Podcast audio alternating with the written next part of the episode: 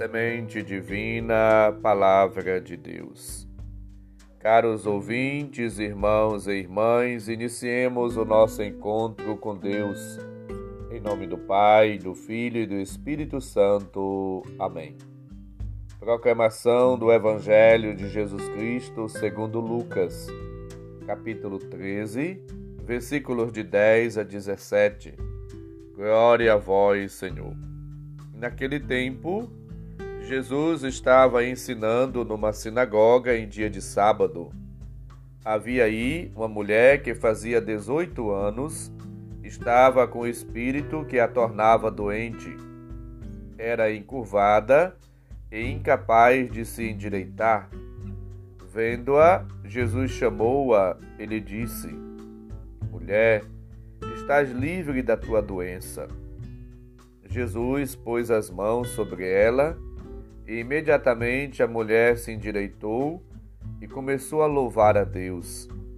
O chefe da sinagoga ficou furioso porque Jesus tinha feito uma cura em dia de sábado.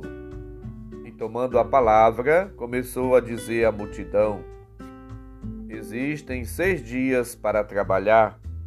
Vinde então nesses dias para ser descurados, não em dia de sábado. O Senhor lhe respondeu: Hipócritas, cada um de vós não solta do curral o boi ou o jumento para dar-lhe de beber, mesmo que seja dia de sábado?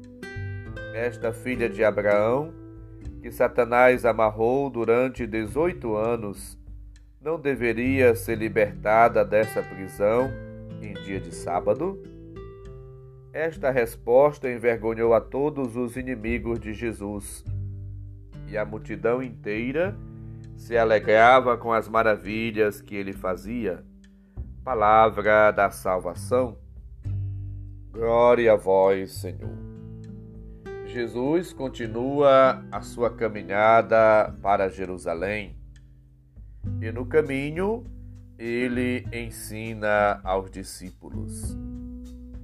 Este milagre da mulher curvada é narrado apenas por Lucas e Jesus o realiza no dia de sábado, provocando indignação, raiva, revolta nos chefes da sinagoga.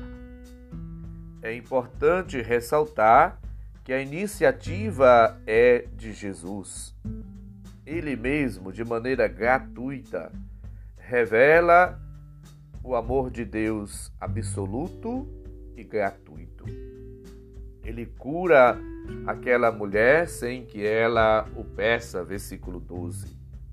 Esse gesto de Jesus afirma que o sábado está a serviço da vida. Para quem ama a Deus, deve, portanto, fazer, realizar plenamente o bem fazer o bem e não o mal. Os chefes da sinagoga despreza o bem, como vimos no versículo 14.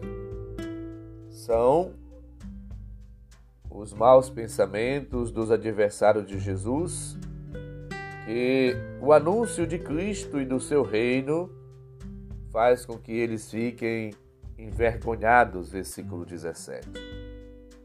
A palavra divina, ela realiza o que diz.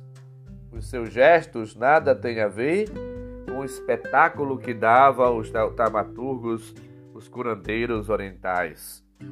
Jesus liberta do espírito de Satanás, do mal, origem do mal, que deforma a imagem do homem, conforme Gênesis 1:26 seguintes, tornando a pessoa escrava, incapaz de enxergar e de erguer os olhos para o Criador, conforme lembra no Salmo 121, versículo 1 e o Salmo 123, versículo 1. Jesus devolve a vida, a dignidade às pessoas.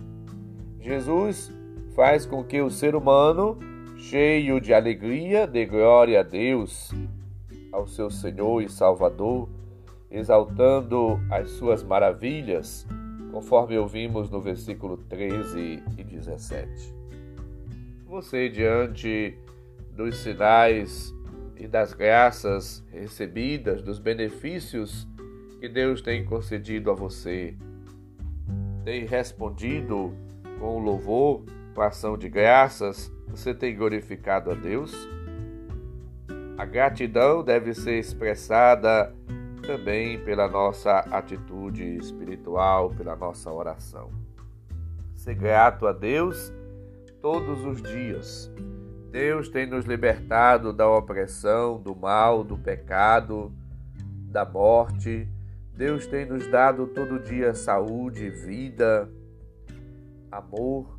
Ele tem promovido sempre em nosso favor ações, gestos, atitudes deliberadamente gratuitas. E nós precisamos todo dia agradecer, bem dizer a Deus. Viver, portanto, na alegria do Espírito, no júbilo, maravilhado sempre com as graças do Senhor.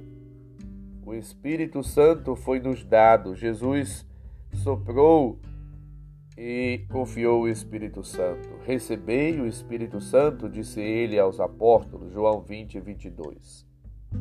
O Espírito é o dom de amor, e onde está o Espírito, a liberdade, lembra-nos 2 Coríntios 3,17.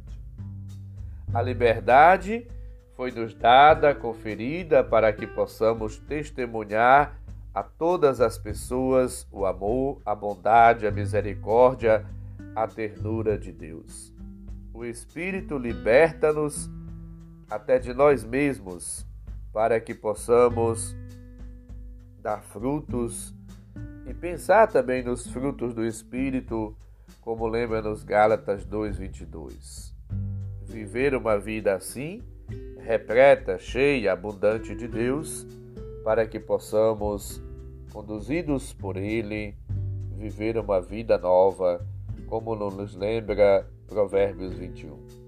A obediência leva-nos a cantar a vitória, os louvores do Senhor. Conduzidos pela mão de Deus, nós nunca nos perderemos. Guiados pelo Espírito, somos chamados a realizar, a fazer a vontade de Deus em todas as circunstâncias e momentos da nossa vida. Deixemos-nos, portanto, a exemplo de Cristo, viver, conduzir, guiar pelo próprio Cristo. Que Cristo possa, assim, pela força do seu Espírito, nos fazer criaturas novas.